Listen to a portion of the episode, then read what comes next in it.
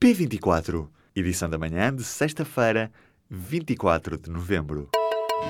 Apresentamos a nova gama de veículos híbridos plug-in. Uma tecnologia que veio para mudar o futuro. BMW iPerformance.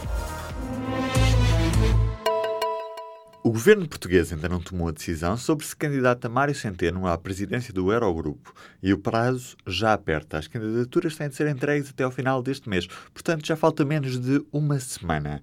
O que se sabe é que a força dos liberais aliados ao Partido Popular Europeu poderá comprometer as pretensões portuguesas.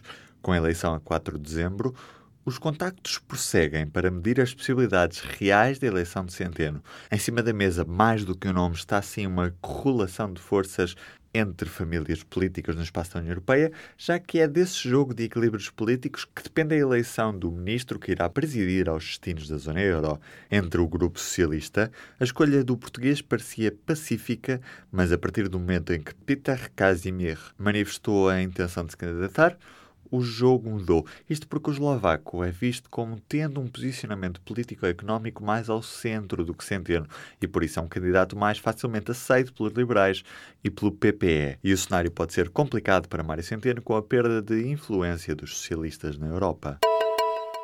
Os deputados votaram ontem, até perto da uma hora da manhã, portanto já neste dia 24, as propostas de alteração ao Orçamento de Estado.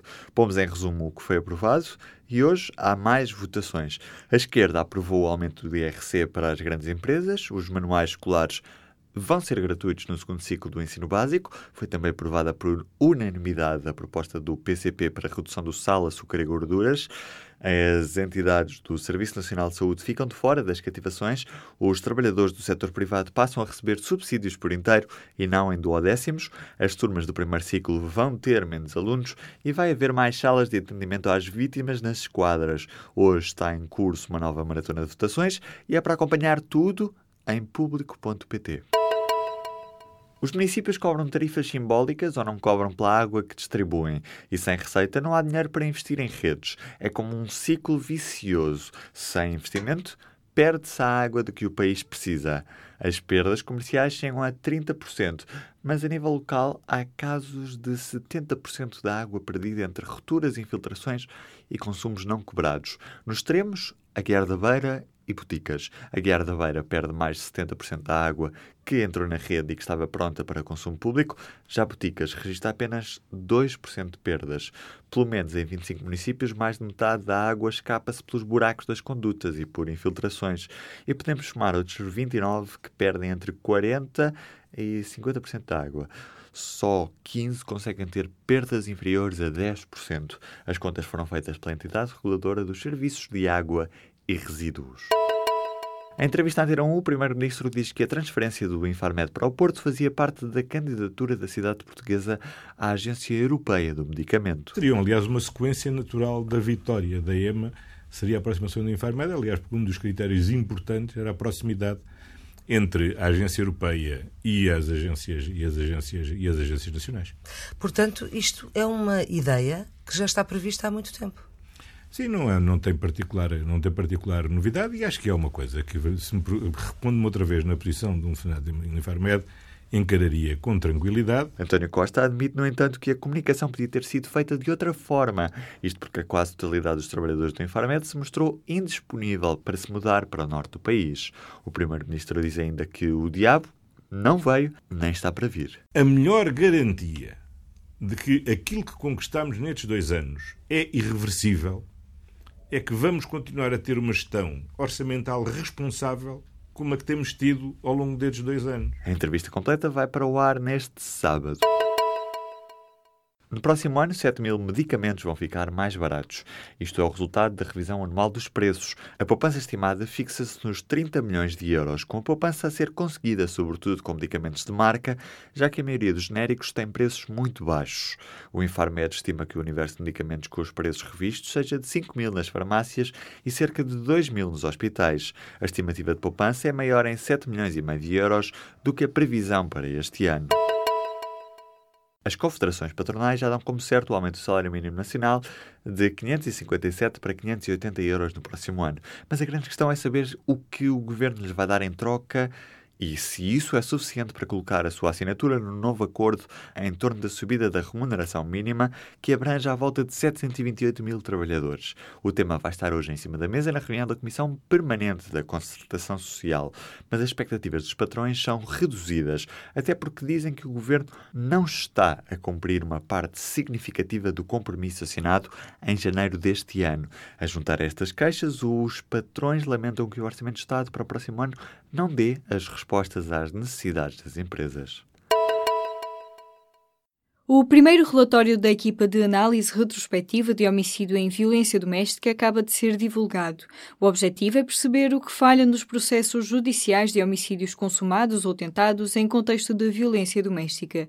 O primeiro documento reporta-se um caso ocorrido em setembro de 2015, cuja decisão judicial definitiva foi recebida pela equipa em abril deste ano. Nesta situação, a mulher foi morta um dia depois de o marido ter sido convocado para ser inquirido pelas autoridades. O relatório deste primeiro caso analisado aponta falhas ao Ministério Público e à Polícia e conclui ainda que houve insuficiência na prevenção da morte. O documento refere que o risco foi subestimado, as diligências foram pouco adequadas e um mau apoio familiar foi prestado pelo Serviço Nacional de Saúde. A equipa de análise retrospectiva de homicídio em violência doméstica, criada em janeiro deste ano, é coordenada pelo Procurador Rui do Carmo, nomeado pelo Conselho Superior do Ministério Público. A plataforma digital de aluguer de casas ou quartos Airbnb cresceu 28% em Portugal no último ano. O número foi avançado ao público pelo diretor ibérico da empresa tecnológica numa entrevista à jornalista Luísa Pinto. Arnaldo Munhoz deixa elogios ao país. O diretor do Airbnb para a Península Ibérica diz que Portugal soube identificar a importância do turismo de habitação e destaca a colaboração com as autoridades. Arnaldo Munhoz explica ainda que a plataforma Airbnb está sempre em contacto direto com as autoridades. Questionado sobre a autorização do condomínio que está em discussão, Munhoz não percebe que problema resolve, mas garante que vai cumpri-la. No total, há mais de 66 mil anúncios registados em território nacional na plataforma. No ranking da Airbnb, Lisboa ocupa a oitava posição, sendo que o Porto está entre os 30 destinos mais importantes.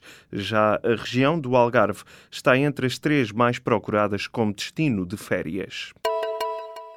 A adesão à greve dos trabalhadores da saúde, relativamente ao turno da noite, foi elevada, que o diz é a Federação Sindical da Administração Pública. José Abrão salientou que hoje de manhã várias consultas e exames de cirurgias vão ser afetadas pela paralisação. Os profissionais da saúde iniciaram às 0 horas de hoje um dia de greve que não abrange médicos nem enfermeiros. Deve abranger, sim, cerca de 200 mil trabalhadores entre assistentes técnicos e assistentes operacionais. Em declarações à agência Lusa, o secretário-geral da Federação Sindical da Administração Pública não quis avançar com percentagens relativamente ao turno da noite, mas adiantou que são muito elevadas. A greve foi convocada pelas estruturas da UGT e da CGTP intersindical e prende-se com a falta de acordo coletivo de trabalho para 40 mil profissionais de saúde com contratos individuais de trabalho.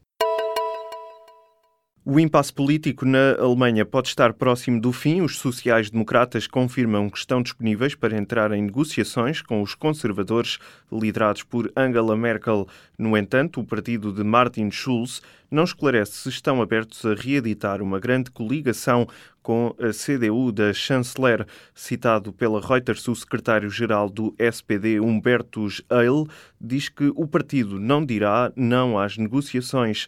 Caso avancem precisamente as negociações, é menos provável que a Alemanha enfrente uma nova ida às urnas.